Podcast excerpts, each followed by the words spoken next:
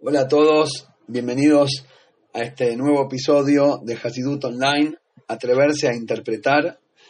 Eh, el episodio, el Shiur de hoy es en memoria de Mordejai Ben Mijaela Cohen, eh, Smierk, donado por su hijo Yossi, es el director de K-Space, una institución en, en Miami que hace un montón por la juventud judía y la verdad que eh, le deseo mucha bendición y que la Neyome de su padre tenga najes de todos sus hijos, de sus nietos, eh, por la gran obra que todos llevan a cabo.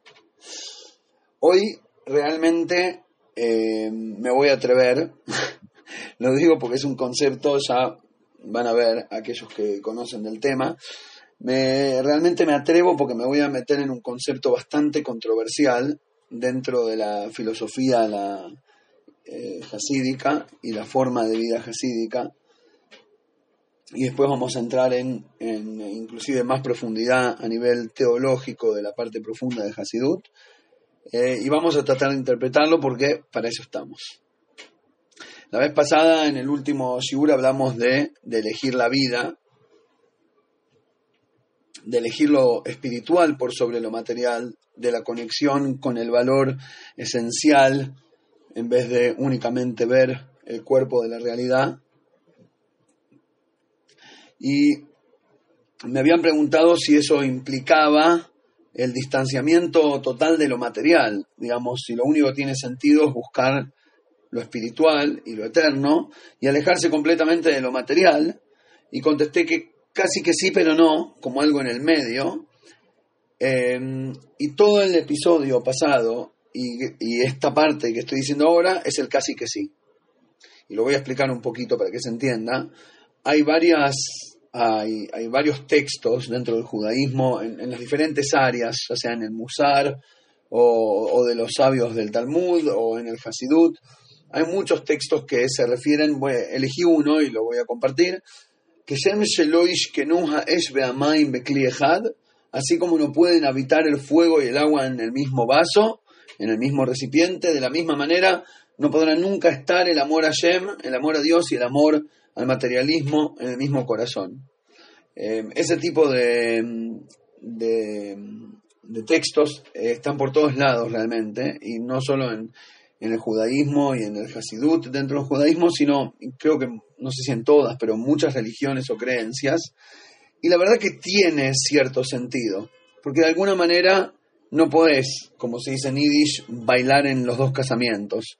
Es un poco difícil estar eh, entregado al, mundo de ideas y de desarrollo espiritual y de crecimiento interno y a la vez eh, ser un, no sé, eh, la verdad es que el, hedonismo puede ser realmente autodestructivo.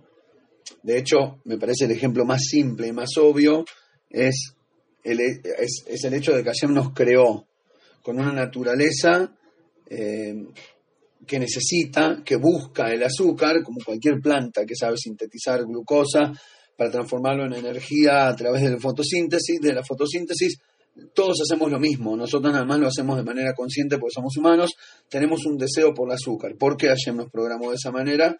Y porque si no, no sobrevivimos. Necesitamos energía. Lo que pasa es que después agarramos y transformamos el azúcar en, en, la, en nuestra cabana central y principal y en aquello que buscamos y le dedicamos la vida casi a la búsqueda de azúcar, hasta el punto que en vez de darnos energía nos termina matando. Y ahí es donde el, el placer o la búsqueda o el enfoque o enfocar la vida entera en lo material, en el materialismo, se transforma en algo negativo, visto de todos los valores eh, eh, que, que, respetan eh, digamos, dentro de todas las, las, estructuras de pensamiento que respetan la virtud, ¿no? Y la sabiduría y demás. Podríamos hablar de religiones, del, no sé, estoicismo en la filosofía.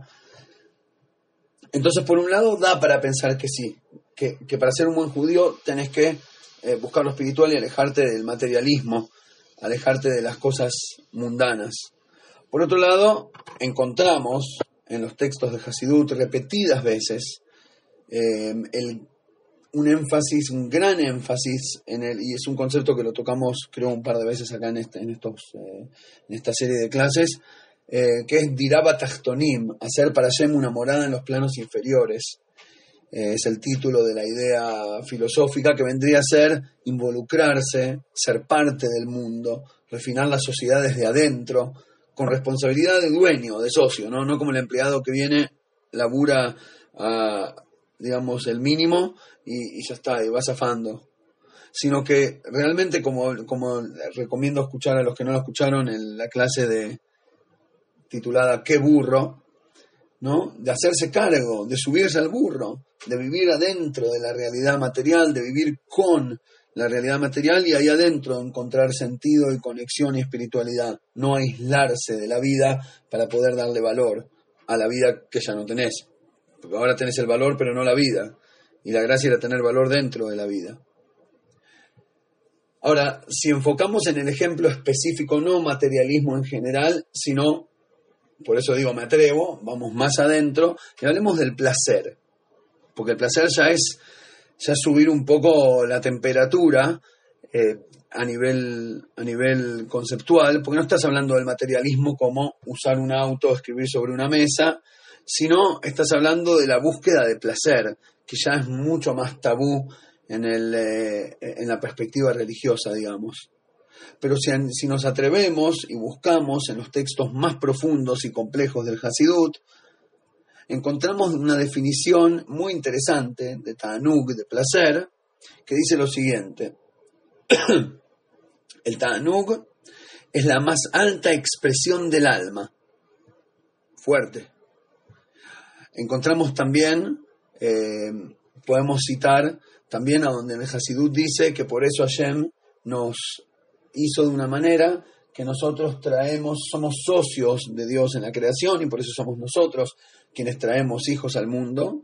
Y en el hecho de la reproducción se puede ver una pequeña chispa de la infinidad divina, porque miles de años después de que vos ya no existas,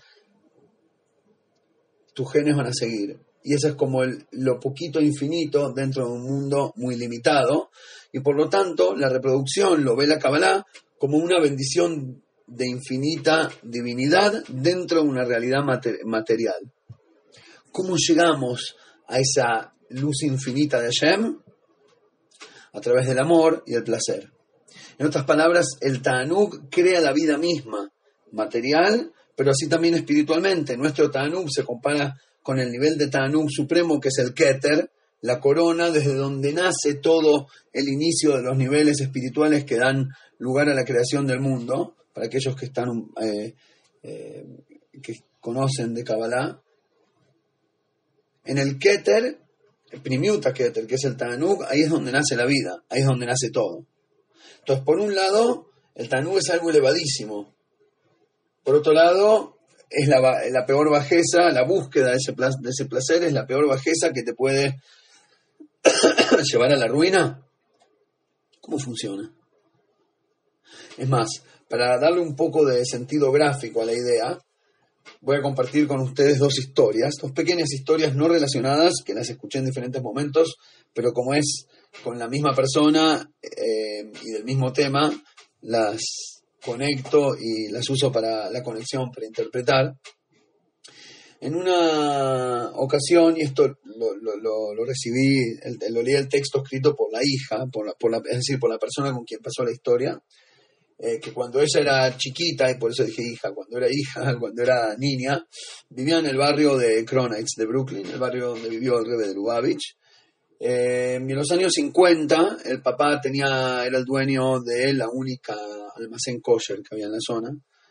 Eh, y en un momento salieron más temprano de la escuela, entonces en vez de ir a la casa fue al negocio, al almacén del papá.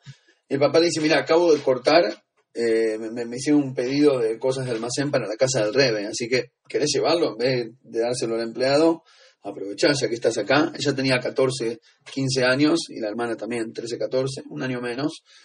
Y la agarró como vergüencita, tipo ir a la casa del Rebe, no sé. ¿Y qué le digo? Si me abre la puerta, ¿qué le digo? Hola, acá están las galletitas. No sé, me da vergüenza. Y el padre dijo, no, no, anda. El padre sabía que, qué sé yo, es por ahí generar una interacción interesante.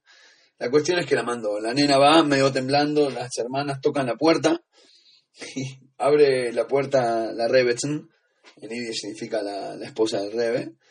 Eh, le dice, hola, gracias. Sí, entra, pasá, déjame la caja ahí en esa silla. Y las nenas estaban temblando, medio querían salir corriendo. Y en eso les dice, vengan, vengan, esperen un minuto. Y, y les traen un chocolatito. Un chocolatín para cada una. Y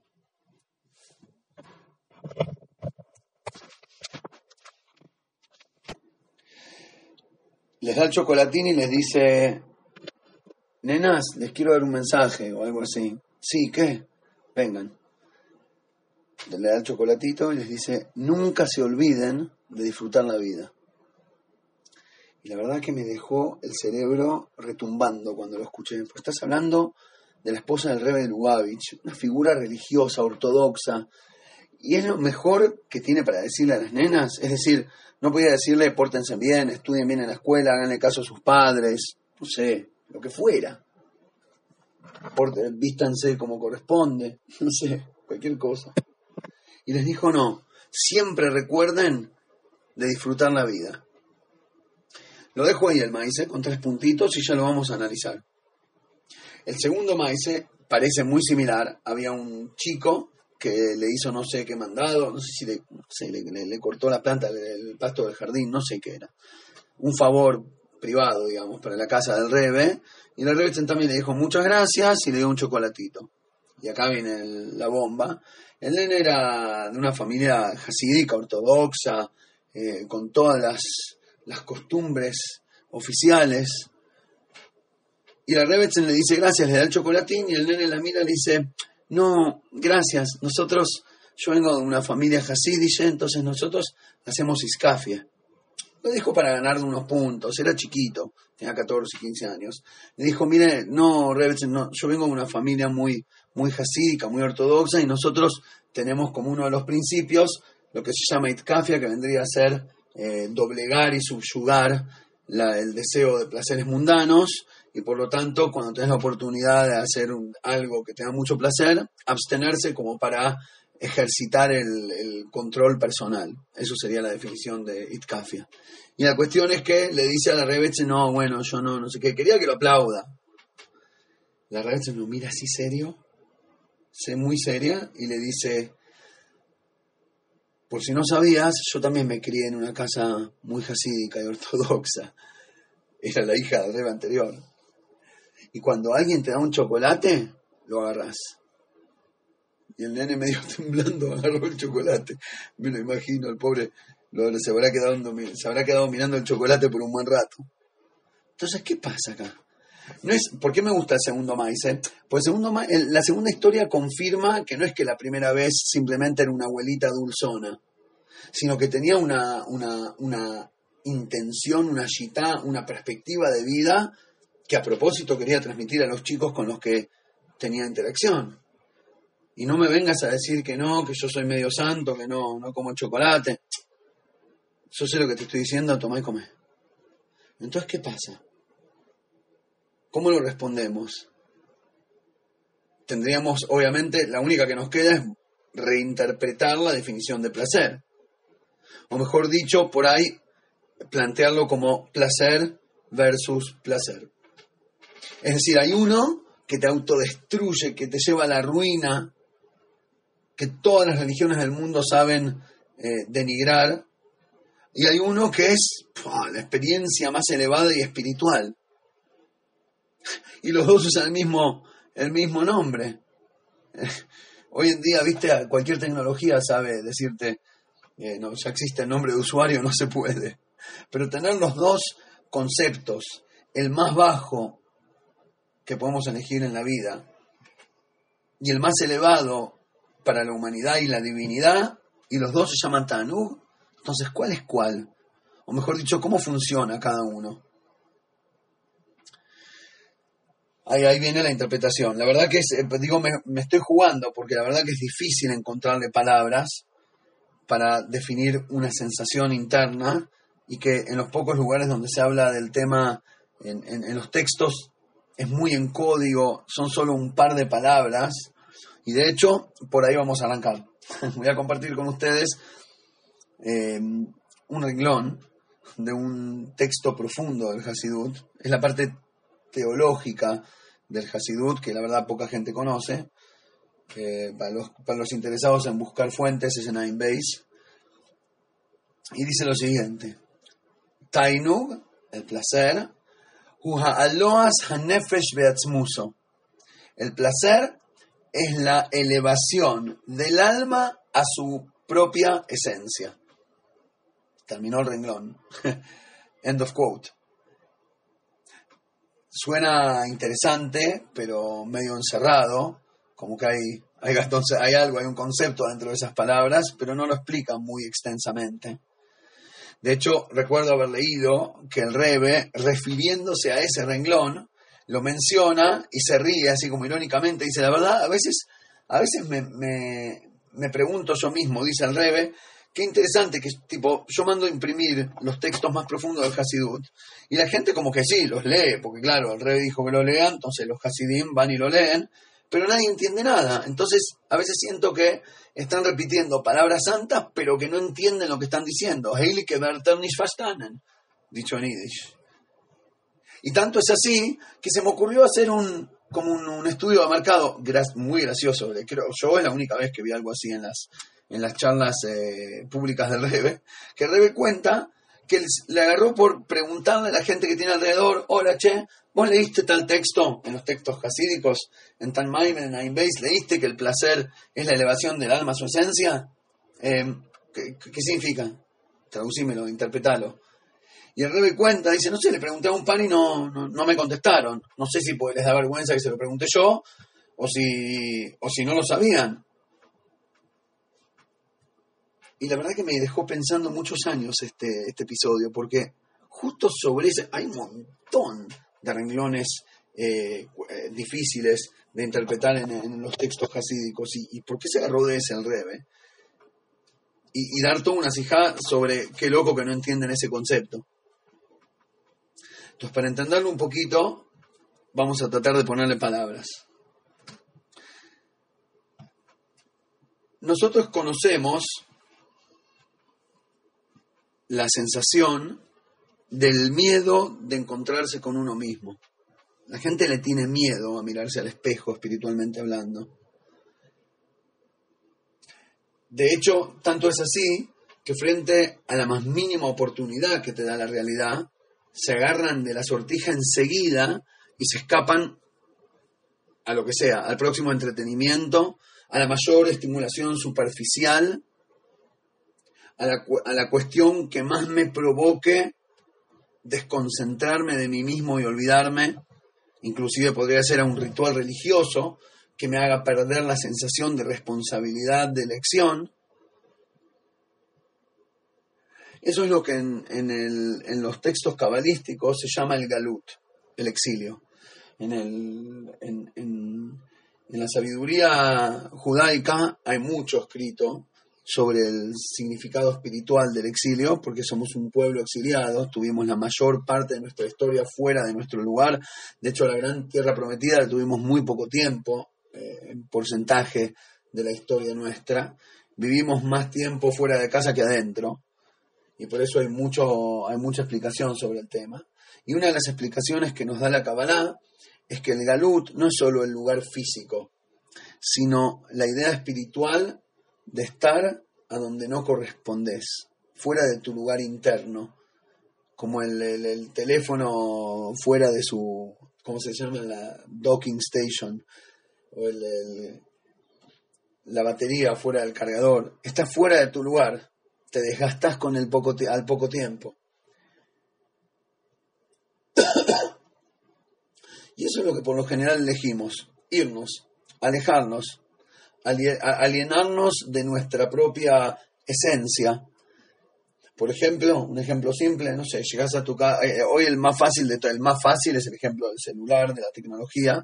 Llegas a tu casa a la noche y en vez de mirar a los ojos a tu, a tu pareja, en vez de agacharte y abrazar a tus hijos, en vez de apagar el celular y ponerte a cenar con ellos o a charlar o a bañarlos o ayudarlos en las tareas de la escuela, te escapas, te escapas al celular ¿Y qué pensás? ¿Que el videíto de YouTube de 2 minutos 42 segundos que te acaba de mandar Juancito de la oficina va a ser lo que te dé el placer y la alegría de la vida?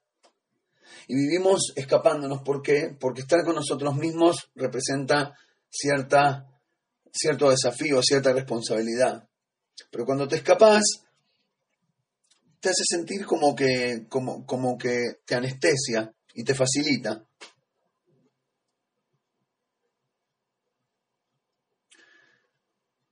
Hay una explicación buenísima del Mittel Rebe, el segundo Rebe de Jabad, sobre el versículo que dice, y mi Hashem me lo queja. Dice, si cuando llegue el momento de la redención, dice el profeta Isaías, si no me equivoco, cuando llegue el momento de la redención, inclusive si vas a estar en la punta del planeta Tierra, desde ahí va a venir Hashem y te va a reunir y te va a traer a tu tierra. Ahora, pregunta el ¿qué significa? No puedes, no puedes decir reunir cuando la oración empieza en singular. Si estás hablando a una persona, cuando estés, le hablas a uno, no dijiste en plural, cuando estén, inclusive si estén, si van a estar desparramados, yo los voy a juntar y reunir. Pero no puedes decirle a alguien, inclusive si estás lejos, yo, eh, o lo que fuera, yo te voy a reunir. No puedes reunir a uno. ¿A uno con quién?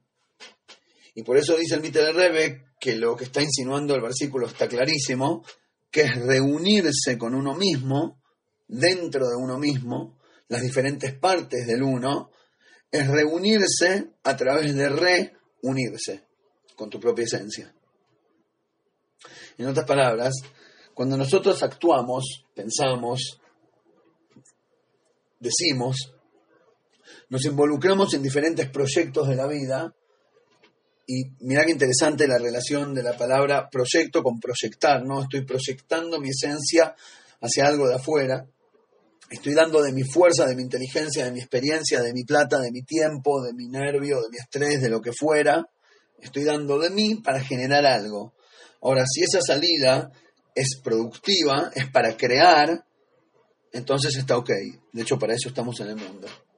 Pero esa misma proyección puede ser proyectarse, proyectarse hacia el escapismo.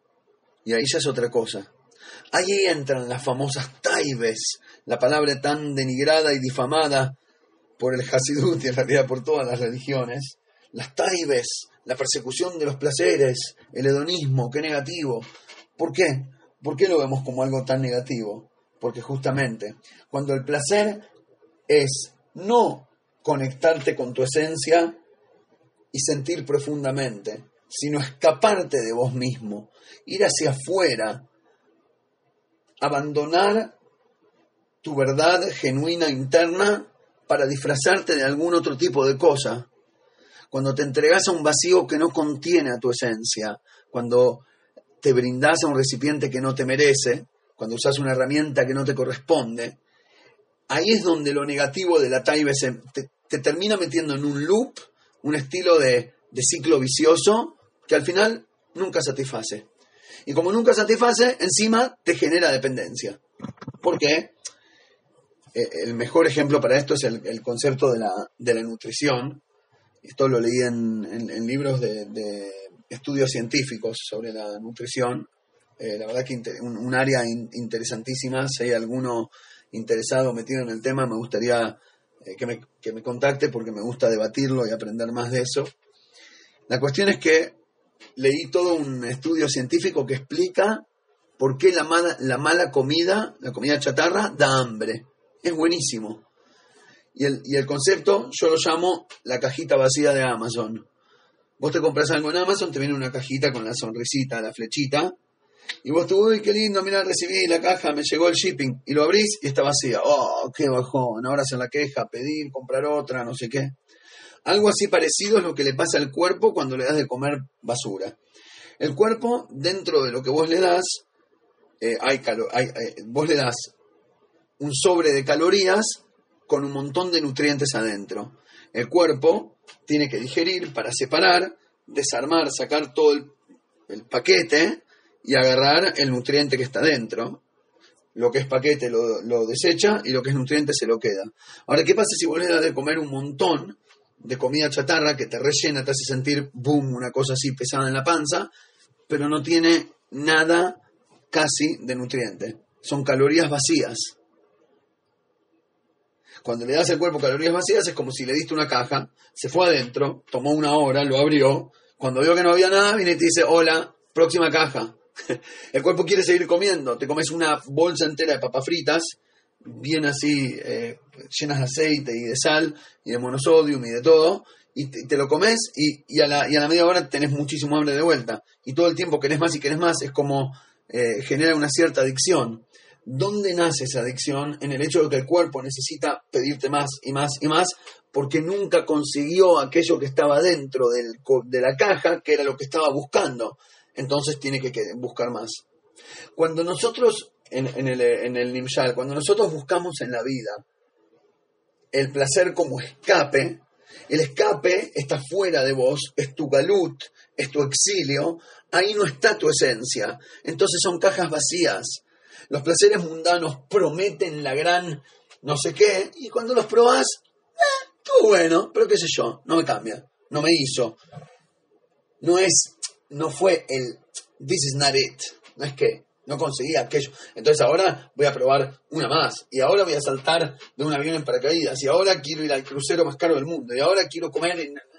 Y seguís probando más sal, ¿entendés? Para ver si le terminás de encontrar el gusto. Y siempre descubrís cajas vacías y querés más. ¿Por qué? Porque te está faltando el verdadero y válido Tanug, el verdadero placer, el elevado, aquel que era la raíz de la vida y, sí la finalidad espiritual. ¿Qué es eso que te estaba faltando? Es ese placer, el positivo, que es la necesidad misma del alma de volver a sentirse cómoda en su matriz.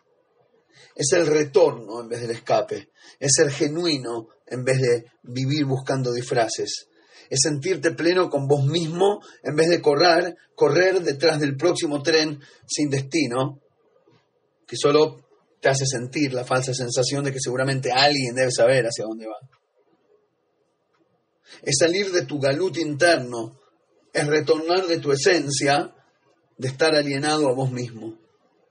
Es difícil poner en palabras, pero es, es como esa sensación de plenitud interna al conectar con tu propósito vital a, caminar por la vida con la seguridad de, tener conciencia de estar eligiendo tu camino a cada momento.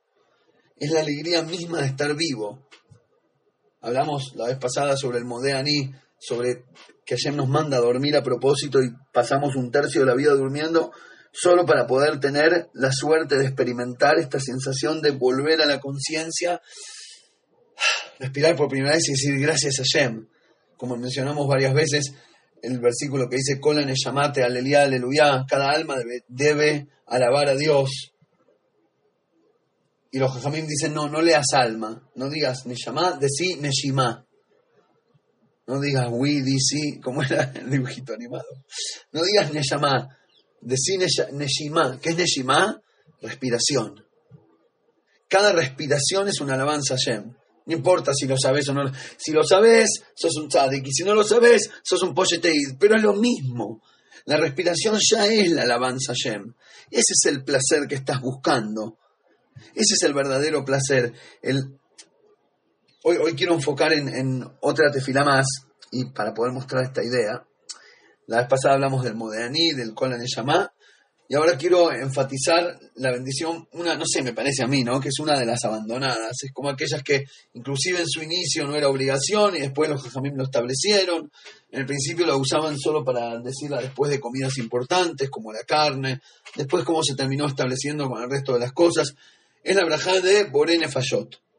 Borene Fayot es la bendición que decimos después de comer eh, carne o, o cosas que no, digamos, que no crecen de la tierra y decimos, Borene Fayot, Rabot Vejesronan, gracias Dios por crear diferentes estilos de vida, diferentes almas, y todo lo que les puede faltar, todo lo que ellas pueden necesitar para sobrevivir.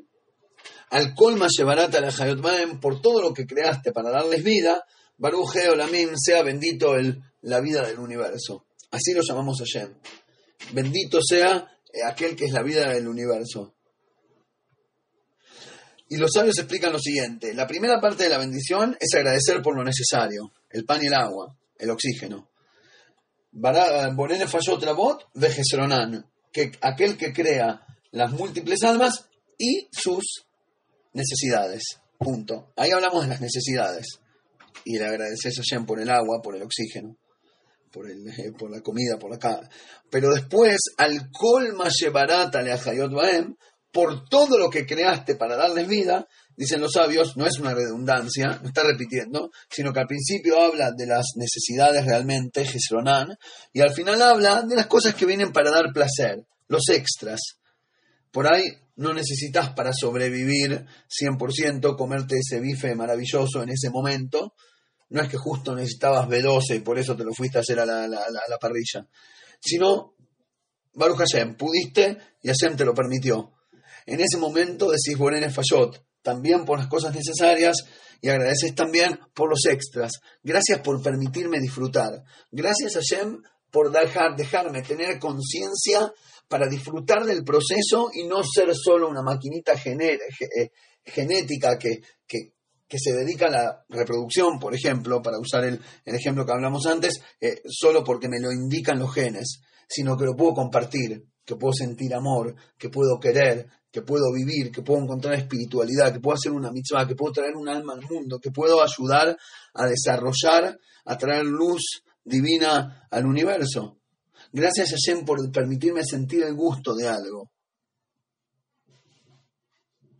Por lo tanto, esta conciencia espiritual de cerrar los ojos y entender el regalo divino que es cada momento, hay una gran diferencia entre esto y andar persiguiendo el próximo placer vacío adictivo. ¿Me explico? Por lo tanto, es como si hay disfrutar y a disfrutar. Hay uno que es conducente a la búsqueda espiritual, que te lleva al encuentro con vos mismo, con Hashem, con el prójimo, te transforma en mejor persona. Ese es el chocolatín de la Rebetzin. Ahí está el sentido de aquella indicación. A ese placer se refería cuando dijo, nenas, no se olviden nunca, please.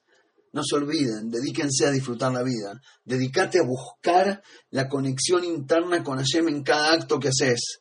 Date cuenta que la santidad del templo está dentro de tu corazón y no en el lugar físico que se llama templo. Ese, es el placer verdadero y la búsqueda y el logro espiritual. Si logras llegar ahí, estás en otro nivel. Esto me hace acordar la historia de también de la red, no, esto terminó siendo la clase sobre la esposa del rey de Lubavitch que en un momento alguien le pregunta, pero qué loco, ¿no? Una mujer con tanta historia, tipo, sos re protagonista de la historia del pueblo judío, te criaste en la casa del rey anterior de Lubavitch, el, judío que se atrevió a cantarle truco a la, a la, corrupción comunista, y por más que lo quebraron físicamente, espiritualmente, la ganó la lucha, eh, te casaste con el rey, por ahí la figura religiosa más influyente de, no sé, no sé cuánto tiempo. Em, y qué loco, ¿no? Habiendo vivido y conocido y escuchado y aprendido tanto, ¿qué describirías, le preguntan a la Rebetson, como el momento pico, como el height, el, clímax de, la experiencia espiritual? ¿Cuál fue ese momento? La Rebetson hace una, una media sonrisita y dice, ¿y ahora? Ahora, este es el momento.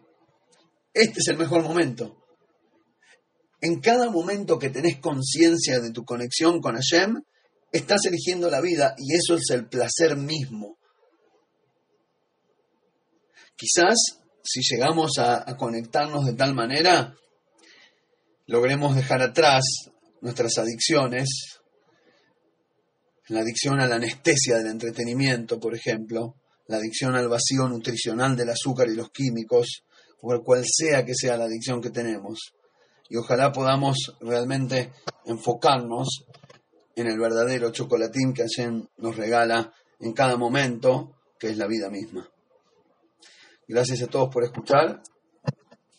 Eh, la verdad que me encantaría que compartan sus pensamientos, inclusive cuando la preparaba la charla eh, y ahora grabándola, siento como que todavía me faltan algunos ejemplos para, para, para contrastar bien eh, los dos niveles, así que estoy más que abierto a escuchar sugerencias, explicaciones, preguntas o ejemplos. Todo lo mejor, gracias por estar siempre y nos encontramos la semana que viene.